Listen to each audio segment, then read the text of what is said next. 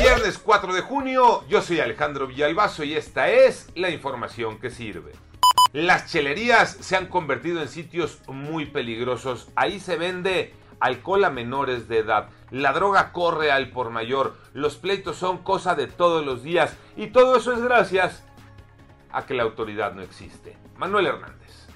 Se ha incrementado en un 900% las denuncias contra las llamadas chelerías en la línea del Consejo Ciudadano. Y es que ahora no solamente son algunas tiendas o mercados públicos, sino también las casas donde se pueden comprar y consumir bebidas alcohólicas. Esto da paso a otros delitos y problemas como es la compra-venta de drogas, peleas y robos. COVID-19 los números, Iñaki Manero.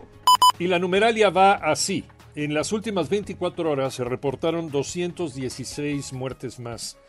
Con esto llegamos a 228.362 personas fallecidas. Además, se registraron 2.894 nuevos contagios.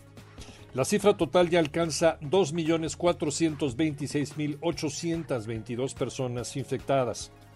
Y hay dos anuncios importantes. Estados Unidos enviará a México un millón de vacunas de Johnson Johnson que se van a destinar a Baja California Sur y Quintana Roo por ser los estados en donde hay un repunte de casos y estas vacunas son de una sola dosis. Además, la próxima semana se anunciará la vacunación para personas con discapacidad, síndrome de Down y casos especiales. A seguirse cuidando. México de panzazo a penitas le ganó a Costa Rica, Tocayo Cervantes.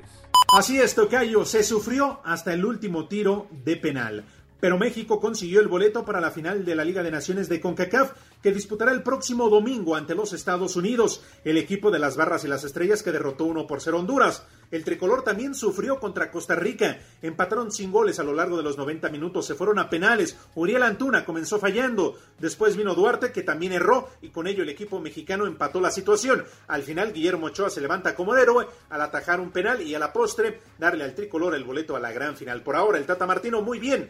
Palomita no ha perdido un partido oficial contra equipos de CONCACAF. Yo soy Alejandro Villalbazo, nos escuchamos como todos los días de 6 a 10 de la mañana, 889 Noticias y en digital a través de iHeartRadio. Pásenla bien, muy bien, donde quiera que estén.